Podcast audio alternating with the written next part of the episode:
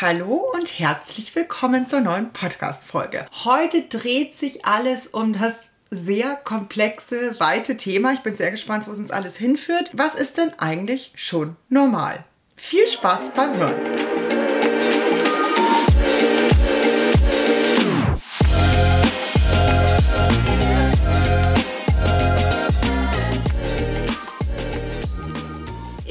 Mich sehr auf dieses Thema, weil das etwas ist, was mich immer wieder beschäftigt. Also, was macht denn der, in Anführungszeichen, da sind wir schon beim Thema, normale Hundehalter, die normale Hundehalterin ist irgendwie wie ich das immer wieder mitkriege, ständig am Googeln. Gerade, glaube ich, bei so welpen Junghunden ist es halt immer so, was muss ein Hund mit zwölf Wochen können, etc. pp. Und dann wird verglichen. Und dann ist immer noch, ist dieses Verhalten normal, ist es vielleicht nicht normal. Da sind wir dann auch bei so Themen, die ja super spannend sind, weil die Leute sie häufig überhaupt nicht einordnen können, ist ja, mein Hund beißt und mein Hund beißt können so unfassbar eine weite Range bedienen. Also es ist natürlich kein lustiges Thema, aber es ist manchmal schon äh, skurril, was einem so begegnet. Also man hat ja dann Leute am Telefon gehabt, die eben sagen, oh, wir haben einen total bissigen Hund, super gefährlich, wir haben wahnsinnige Angst äh, vor dem.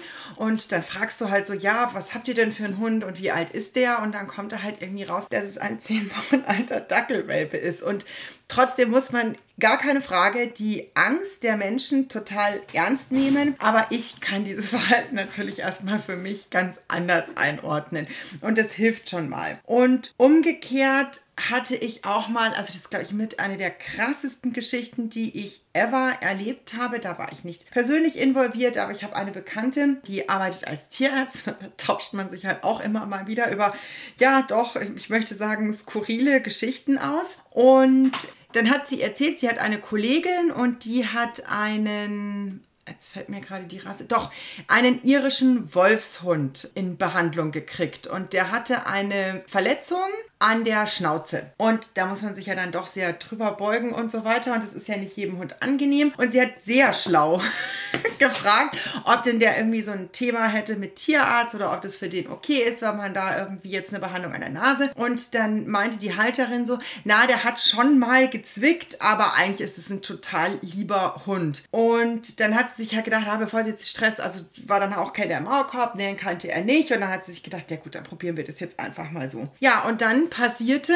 dass der Hund ihr so heftig in den Unterarm gebissen hat, dass da wirklich Knochen durchtrennt wurden. Also wir brauchen da jetzt nicht über Zwicken reden in meiner Welt. Also richtig schlimme Behandlung, gar keine Frage, muss ins Krankenhaus und kann auch bestimmte Behandlungen jetzt nachträglich nicht mehr durchführen, weil, weil der Arm nicht ganz verheilt. Hier kleiner Hinweis, es ist wirklich wichtig, dass eure Hunde einen Maulkorb kennen, weil es total wichtig ist, dass sich Tierärzte und Tierärztinnen einfach absichern dürfen. Ja, es hängt da einfach viel davon ab und unter Stress können Hunde halt auch mal heftiger reagieren, als man das kennt. Und ich bin da auch so. Ein paar von euch haben es ja mitgekriegt, als die Mani die Kranne im Auge hatte. Wir haben ja ewig darum doktern müssen und es ist eine richtig fiese Stelle. Und ich habe da auch zur Sicherheit gesagt, bitte, also wir machen da einfach einen Maulkorb drauf. Es wäre überhaupt nicht nötig gewesen. Die Mani hat das mega, mega, mega gut gemacht. Aber es ist für alle Beteiligten viel, viel entspannter. Also da wirklich immer das auch so ein Stück weit im Hinterkopf behalten, wenn wir über diese äh, Geschichte sprechen. Das Spannende, worauf ich da jetzt aber auch raus möchte, ist, dass dann die Frau netterweise, muss man jetzt sagen, ähm, auch dann nochmal bei der Praxis angerufen hat, um sich zu erkündigen, wie es der Kollegin geht, die von ihrem Hund gezwickt wurde. Und sie hat wieder das Wort gezwickt benutzt. Und da merkt man halt, wie wichtig das ist, dass wir die Verhaltensweisen unserer Hunde, nein, warte, dass wir uns üben, die Verhaltensweisen unserer Hunde mal wirklich sachlich einzuordnen, weil das ist nicht gezwickt, das ist hochgradig gebissen. Punkt. Und deswegen ist es überhaupt nicht per se ein schlechter Hund, weil der, der, das ist ja wahrscheinlich jetzt ähm, einfach ein totaler Selbstschutz von der Frau, weil die das nicht, die will das einfach nicht, dass ihr Hund beißt, ja. Also wer will einen beißenden Hund?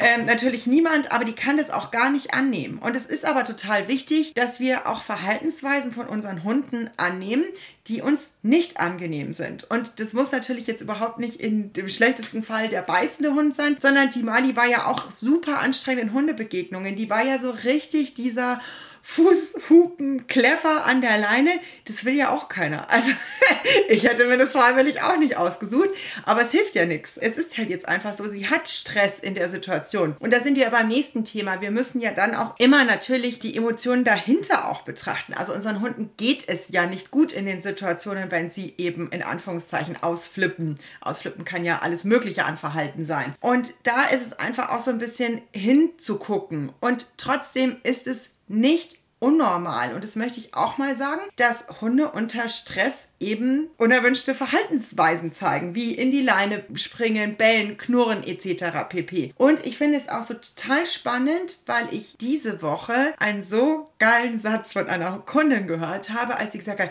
du, ich bin ja super froh, wenn der knurrt. Ich bin ja total dankbar. Ich feiere das innerlich, weil dann weiß ich auch, jetzt passt hier gerade was nicht. Und ich greife jetzt hier die Geschichte auf, wie wir zusammen zur Zusammenarbeit kamen. Die hat einen kleinen Yorkshire Terrier, den hat die übernommen, also die hat den als äh, quasi jetzt dritte Hand, weil der kommt vom Züchter, dann war er bei einer anderen Bezugsperson und ist jetzt bei ihr gelandet. Und der geht oder ging richtig heftig auf Menschen los. Also so richtig auf die Füße und wollte reinzwicken. Und sie hat mir schon am Anfang von dem Training gesagt, das Problem ist, dass er das total plötzlich abspult. Und ich habe ihr dann die Eskalationsleiter erklärt. Viele, die bei mir in Themenabenden waren, kennen die. Sonst habt ihr jetzt gerade ein bisschen Pech gehabt, weil es ist echt schwierig, die äh, quasi live zu erklären. Also man kann so ein bisschen, es gibt verschiedene Stufen der Aggression, die Hunde quasi hochlaufen und die kann man aber auch wieder runterlaufen lassen. Es kommt halt immer darauf an, wann der Verstärker einsetzt. Also wenn ich einen Hund habe, der zum Beispiel in die Leine springt in Hundebegegnungen, bellend und knurrend mit der Intention,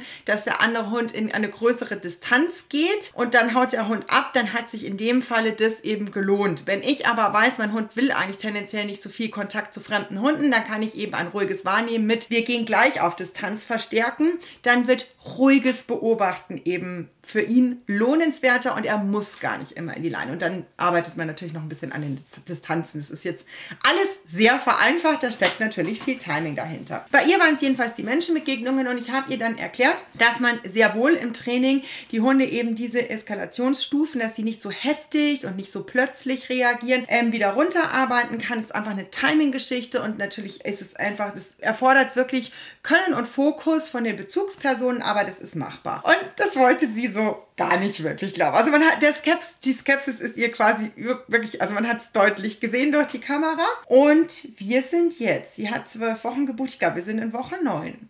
Und jetzt feiert sie halt hart ab, weil er nämlich doch anfängt deutlich vorzuwarnen und gleichzeitig in total vielen Situationen viel lockerer wird. Hier hat sich zum Beispiel zusätzlich auch noch herausgestellt, dass die Vorbesitzerin hat ihr damals Schellen mitgegeben. Also ich weiß nicht, diese Diskscheiben, wer sie nicht kennt, seid froh, dass ihr sie nicht kennt. Da geht es immer darum, wenn die Hunde ein Verhalten zeigen, was wir nicht haben wollen, wie Knurren wird ja sehr gerne unterbunden, hat die natürlich immer in den, natürlich, nicht natürlich. Es ist scheiße, wenn ihr das macht. Aber man sieht es ja immer wieder im Fernsehen und es gibt immer noch so viele TrainerInnen, die darüber arbeiten. Und die hat jedenfalls diese Schellen genommen und immer wenn der halt irgendwie knurrt hat, ist die Schelle noch neben ihn geflogen, dass er sich zusätzlich erschreckt. Und ja, das funktioniert insofern, dass er gehemmt wird und er eben kein Verhalten mehr zeigt und er eben in diesen Eskalationsstufen bestimmte Verhaltensweisen nicht mehr zeigt und dann aber plötzlicher und heftiger reagiert. Und was wir, by the way, da ganz oft auch haben, ist, dass die Hunde plötzlich auf andere Auslöser reagieren. Also wenn ihr zum Beispiel einen Hund habt, der ein Thema in Hundebegegnungen hat und ihr deckelt das Ganze über Strafe, Leinenrucken, drüberbeugen, stampfen, Schellen schmeißen, Wasser spritzen, diese ganzen Geschichten, bestimmt noch irgendwas Grausiges vergessen, dann ändere ich nicht die Emotion, sondern ich deckle nur das Verhalten. Aber meinem Hund geht es innerlich noch schlechter und das baut sich irgendwann auf. Und irgendwann rennt dann vielleicht einfach mal das Kind vorbei und da erschreckt er sich und dann entlädt sich das Ganze. Und dann kommen immer die Sätze, und dann hat der plötzlich ein Kind gebissen. Das hat er noch nie gemacht. Ja, Leute, ihr müsst halt schon auch mal ein bisschen hinschauen, was davor gemacht wird mit dem Hund. Und das ist so wichtig. Wir müssen lernen, hinzugucken, wie es unseren Hunden in Situationen geht und wie wir ihnen helfen können. Es ist völlig in Ordnung. Wie gesagt, niemand will einen geifernden Hund an der Leine haben, auch ich nicht. Aber ich arbeite daran, dass ich eine innere Gelassenheit da reinkriege und nicht, dass ich nur einen Hund in eine Schublade stecke, stopfe, in die er gerade aktuell eigentlich noch gar nicht passen kann. Ja, so, das mal vorneweg. Ich schweife schon wieder in tausend verschiedene Geschichten. Jedenfalls sind wir wieder so bei dem Thema. Also, es ist total wichtig, wenn ihr einen neuen Hund übernehmt. Es ist egal, ob es ein Welpe ist, ein Tierschutzhund. Wenn ihr das noch nie gemacht habt, das könnt ihr auch jederzeit mit eurem jetzigen Hund machen.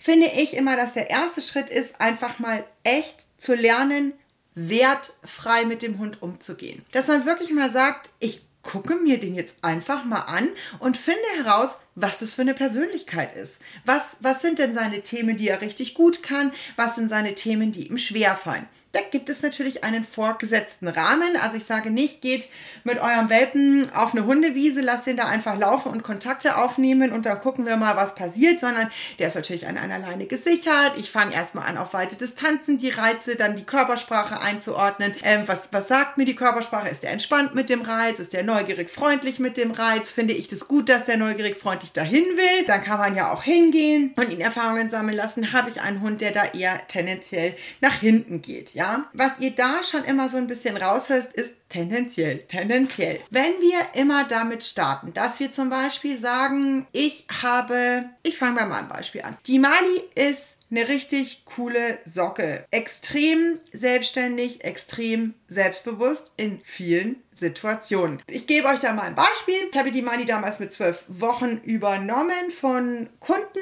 Die Mani hatte schon äh, ein paar, ich habe da in der ersten Podcast-Folge, glaube ich, drüber gesprochen, hatte ja schon ein kleines Päckchen mitgebracht, also ist einmal getreten worden bei den VorbesitzerInnen und ist dann, als sie zurück zu, in Anführungszeichen, Züchterin gegangen ist, da noch vom Gasthund und der Mutter total angegangen worden und wurde dann als Konsequenz allein in das Schlafzimmer gesperrt. Also hatte schon einiges erlebt. Trotzdem hat die Mani zum Beispiel mit Menschen und Männern überhaupt kein Thema. Also das ist nichts, dieses Treten des Hausherren quasi damals hat sich nicht nachhaltig auf ihr Verhalten ausgewirkt. Hunde war die Erregung deutlich höher und ich habe da leider auch ein bisschen was falsch gemacht, weil ich mit, mit ihr in klassische Welpenspielstunden gegangen bin, um das auszubügeln, weil meine ehemalige Chefin ja immer gesagt hat, das musst du jetzt machen und die muss mit ganz vielen Hunden Kontakt haben, sonst wird die hochaggressiv und wir haben die, naja, wie wir im Nachhinein wissen, halt total überfordert. Kann man Gott sei Dank alles wieder. Nein, alles kann man nicht immer ändern, aber vieles kann man wieder verbessern. Aber ich wollte eigentlich auf was anderes raus. Die Mali ist zum Beispiel eine, die ist ja sehr viel auf dem Hundeplatz aufgewachsen und da gibt es ja so Geräte, also so Dach fürs Agility und der Steg heißt er. Und der Steg ist ja relativ schmal. Es gibt ganz viele Hunde, die trauen sich da erstmal nicht drüber zu gehen. Und bei uns war das noch so, dass wir da auch immer Pylonen draufgestellt haben, damit, weil Leute immer dazu neigen, einfach ihre Hunde darüber zu jagen, auch wenn das eigentlich gar nicht ihr Job ist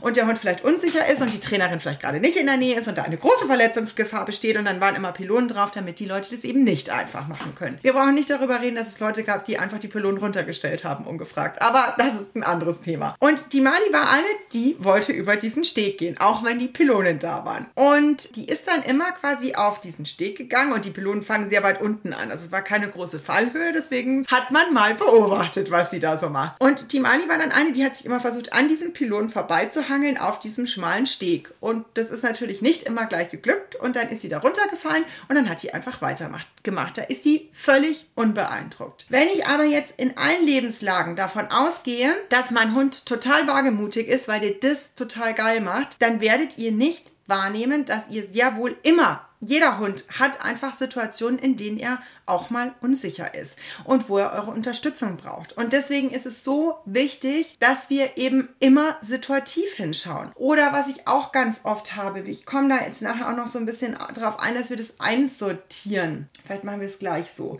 Es ist ja so, ihr kriegt einen Hund. Also, also wir starten damit, wenn, wenn ein Welpe geboren wird, ja, dann, also jeder, der schon mal bei einem Wurf dabei war, der weiß, dass die wirklich von Anfang an jeder schon so eine Persönlichkeit mitbringen. Da ist noch nicht viel passiert und trotzdem ist es einfach so. Und das ist völlig in Ordnung. Und dann sammeln die Lernerfahrungen. Und zwar jeden Tag, jede Minute, jede Sekunde mit jeder Begegnung, jedem Erlebnis, das die haben. Und das natürlich in diese kleinen Gehirnchen nochmal ganz anders rein. Und das ist bei uns Menschen ja auch nichts anderes. Also vergesst nicht, dass euer Hund nicht nur lernt, gerade in dem Moment, wenn ihr Zeit habt oder wenn ihr Bock drauf habt, ja, sondern das ist halt einfach so. Ich komme hier auch mal mit einem Beispiel äh, rein in die Geschichte der Anton, unser ja leider verstorbener Dalmatiner, was wird der da gewesen sein? Ich würde sagen, so um die acht. Bin ich an der Isar spazieren gegangen und wir laufen da so entlang und laufen an einem Kinderwagen vorbei. Und in dem Moment, als wir an diesem Kinderwagen vorbeilaufen,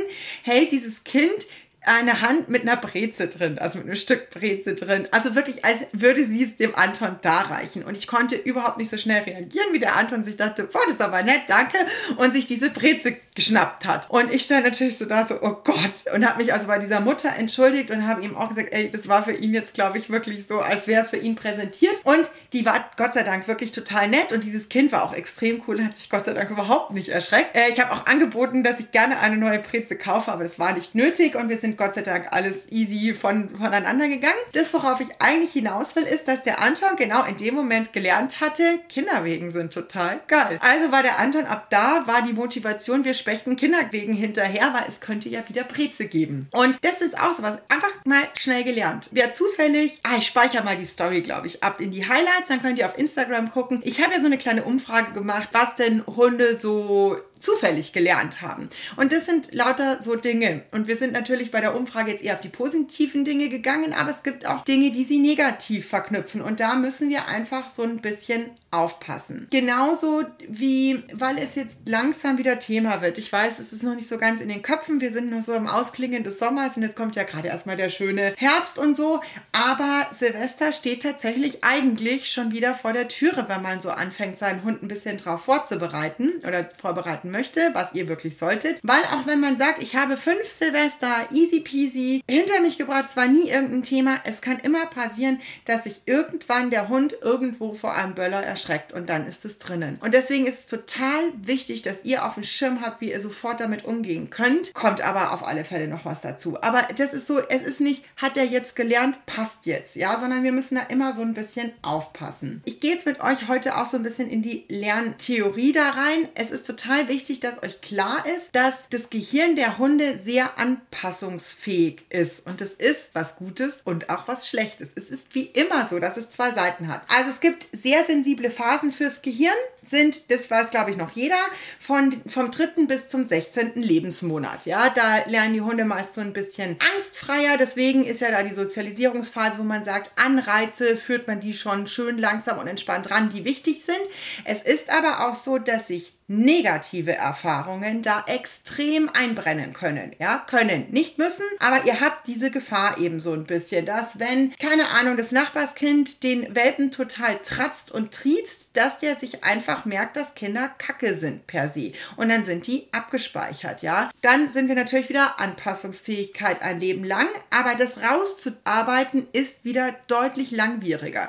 Deswegen ist es eben so wichtig, dass wir da auch immer gerade bei den Welpen und Junghunden, dass wir da immer sehr gut drauf gucken, wie es ihnen gerade in den Situationen geht und darauf wirklich reagieren und unterstützen. Was total vielen Menschen überhaupt nicht klar ist, dass eben auch die Anpassungsfähigkeit des Gehirns dahingehend wahnsinnig sensibel ist noch in der ganzen Adoleszenzphase. Das ist Eintritt der Pubertät, ist so zwischen dem siebten und neunten Monat, kommt auf den äh, einzelnen Hund natürlich so ein bisschen drauf an, bis zum dritten und vierten Lebensjahr. Und das ist was, wo ich immer wieder Feedback kriege, wenn ich darüber aufkläre. Nein, dein Hund ist noch nicht erwachsen mit einem Jahr. Nein, du kannst noch nicht erwarten, dass der jede Situation des Alltags easy peasy bewältigt. Egal wie gut du das trainiert hast. Das geht noch nicht. Das ist totale Überforderung. Und da wird manchmal ein Druck von einem selber, aber manchmal natürlich auch von außen initiiert. Das ist eine bodenlose Unverschämtheit. Da kann man nur scheitern. Da ist Frust auf Seiten des Hundes,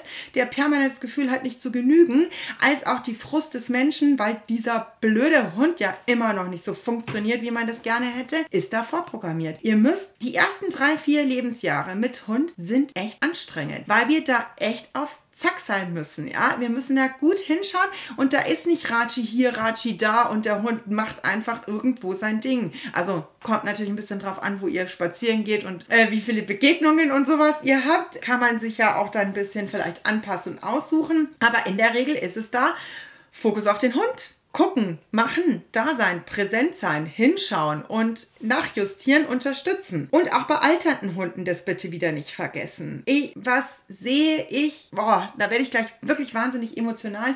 Ich sehe so viel lieblosen Umgang mit Seniorhunden. Ich kann es überhaupt nicht sagen, was es mit mir macht. Ich finde es immer scheiße, wenn Hunde nicht total lieb behandelt werden. Aber wenn ein alter Hund an der Leine hinterhergeschliffen wird, ist mir das auch scheißegal, dass er ein Brustgeschirr, er hat ja immer ein Brustgeschirr dran. Nee, man schleift keinen Senior durch die Gegend. Ich hasse es. Ich hasse es wirklich wie die Pest, wenn irgendwo ein Seniorhund schnüffelt und die Leute einfach weitergehen. Beobachtet mal bitte, weil dann da nämlich irgendwie schon so ein bisschen die Sinne nachgelassen haben. Die kommen dann immer vom Schnüffeln so tappig hoch und dann ist so dieser Schreckmoment, weil die im ersten Moment ihre Bezugsperson nicht mehr finden können. Jedes, jedes, jedes Mal wieder. Ihr bleibt neben euren Seniorhunden stehen. Ihr bleibt sowas von daneben stehen. Und im besten Falle seid ihr auch noch so nett und macht ihnen einfach eine schöne, lange Leine dran. Weil dann wissen sie nämlich, dass sie nicht verloren gehen. Ja, eine Leine kann da eine richtig schöne Hilfestellung sein. Der Anton war immer wirklich sehr, sehr gut im Freilauf, aber im Alter war der total viel an der Leine, weil der einfach nicht mehr so reaktionsschnell war. Und es hat dem richtig gut getan, weil der einfach wusste, nee, ich kann nicht verloren gehen. Und es ist gut. Ja, also mal situativ sausen lassen, wenn sie das noch können und wollen, ist ja keine Frage. Ihr wisst, glaube ich, wie ich das meine, aber zwischendrin. Also, dass ihr da wirklich einfach noch drauf achtet. Da ist es auch völlig normal, dass Dinge nicht mehr so gut funktionieren, wie sie schon mal funktioniert haben. Und da geht es darum, dass ich mein Handeln anpasse, ja, nicht den Hund. Dann wollte ich auf alle Fälle auch noch auf die Spooky-Phasen eingehen. Auch immer so, wo die Leute so, wow, okay, krass. Also kriegt ihr es hier mal mit. Es gibt sogenannte Spooky-Phasen, wo Hunde allgemein ängstlicher und unsicherer sind, wo die aber auch, also du kannst schlechter Neues trainieren, weil sie einfach da schon deutlich skeptischer reingehen. Aber auch schon Dinge, die funktioniert haben, gehen auf einmal nicht mehr. Das sind so diese Klassiker, dass der Hund auf einmal an der Mülltonne nicht mehr vorbeigehen kann, die seit zwei Jahren da steht. Oh, diese Mülltonne. Und natürlich Hey, gar keine Frage, ich werde da auch manchmal ironisch. Meine Patenhündin hatte das vor ein paar Monaten, dass da eine Avocadoschale auf dem Gehsteig lag und sie also eine riesige, also die ist mit allen Vieren gleichzeitig in die Höhe gesprungen. Es hat wahnsinnig witzig ausgeschaut. Und natürlich muss ich da erstmal lachen, aber ich gehe halt, ich bleibe sofort stehen, gehe mit ihr in die Hocke. Das ist ja, was ist denn da los? Komm mal her. Und dann schauen wir uns das Ganze in Ruhe auf Distanz nochmal an und ich bin total an ihrer Seite. Aber natürlich zerreißt einen da manchmal, was schon auch witzig ist. Aber für uns ist total wichtig, auch immer einzuordnen, der Hund erschreckt sich wirklich. Die Angst, die er gerade empfindet, ist echt. Egal wie lächerlich in Anführungszeichen für uns gerade dieser Auslöser ist. Er ist es für den Hund nicht. Ja, ganz, ganz wichtig für unseren Umgang. Und das zieht sich wirklich auch durch bis zum dritten Lebensjahr oder sowas können solche Phasen auftauchen. Und dann natürlich gibt es auch einfach mal so dazwischen Auslöser, die eure Hunde so ein bisschen aus dem Konzept bringen und so. Und wenn ihr da keinen guten Umgang damit habt, die wieder einfangen zu können, dann kann sich das Ganze natürlich auch massiv verändern. Also, ganz wichtig für euch würde ich jetzt mal so zum Abschluss kommend sagen, eure Hunde machen ihre ganz eigenen Lernerfahrungen. Es ist völlig normal, dass sie immer mal wieder unsichere Phasen haben, wo sie mehr Unterstützung brauchen. Und da ist vielleicht noch mal ganz wichtig zu sagen, dass sich Unsicherheit natürlich in verschiedene Stränge zeigen kann. Also Unsicherheit kann in oh Gott, ich friere ein und kann ihr auf gar keinen Fall weitergehen. Unsicherheit kann in ich ziehe raus aus der Situation. Ich will auf gar keinen Fall will ich mich bleiben wir bei der Mülltonne, äh, will ich mich der Mülltonne nähern. Es kann aber natürlich auch alles andere sein, ein Jogger, ein anderer Hund etc. pp. Geräusche oder irgendwie sowas. Es kann ein Anbellen, ja, hinspringen, sich aufführen und knurren ähm, zur Mülltonne sein. Auch das kommt aus einer Unsicherheit heraus.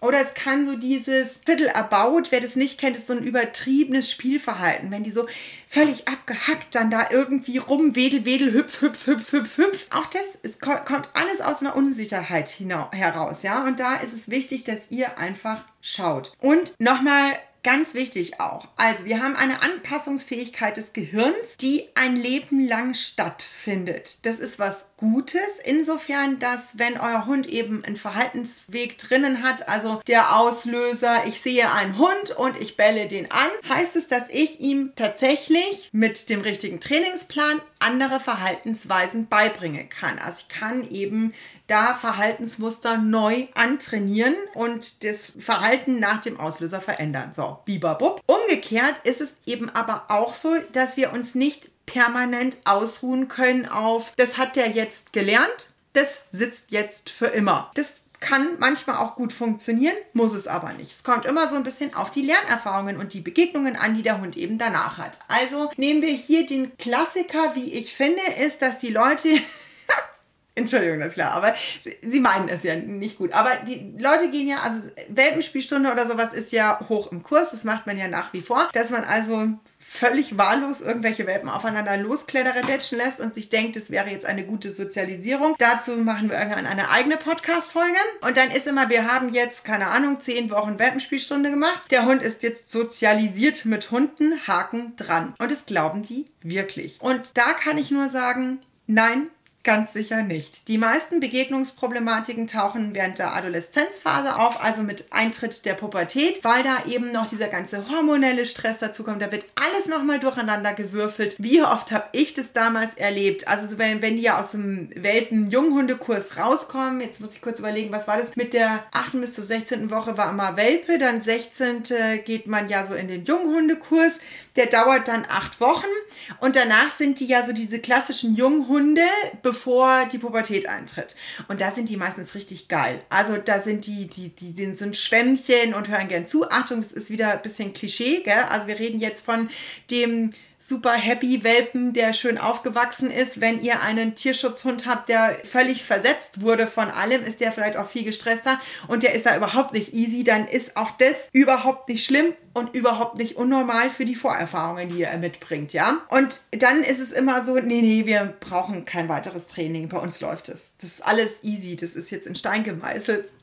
Und spätestens, wenn die Hormone kommen, äh, kommt dann wieder der Anruf, so Hilfe, Hilfe, Hilfe, es ist eine totale Katastrophe. Und deswegen, ich gebe euch als Tipp wirklich mit, wenn ihr jetzt Welpen-JunghundehalterInnen seid, die ersten drei, vier Jahre ein bisschen mehr zu investieren, regelmäßiger, das macht einfach Sinn. Das Wichtigste, was ihr wirklich braucht, ist, dass ihr Körpersprache lesen könnt. Ihr müsst eure Hunde verstehen. Ihr müsst die Emotionen verstehen, die dahinter sind. Ihr müsst auch die Emotionen verstehen, die ihr auslöst mit eurer Handlung am Hund. Wie gesagt, wenn ihr hemmt, blockt, Wasser spritzt, rumschreit oder sowas, dann löst ihr Angst im Hund aus. In dem einen natürlich mehr, in dem anderen weniger. Das kommt auch wieder ein bisschen auf den Hund drauf an. Für mich aber sowieso indiskutabel. Und dass man dann eben auch wirklich gute Strategien hat. Ah, mein Hund zeigt gerade Unsicherheit was kann ich jetzt für ihn tun, dass wir die Situation cool abschließen können. Das ist das, was ihr was eure Aufgabe ist quasi im Zusammenleben.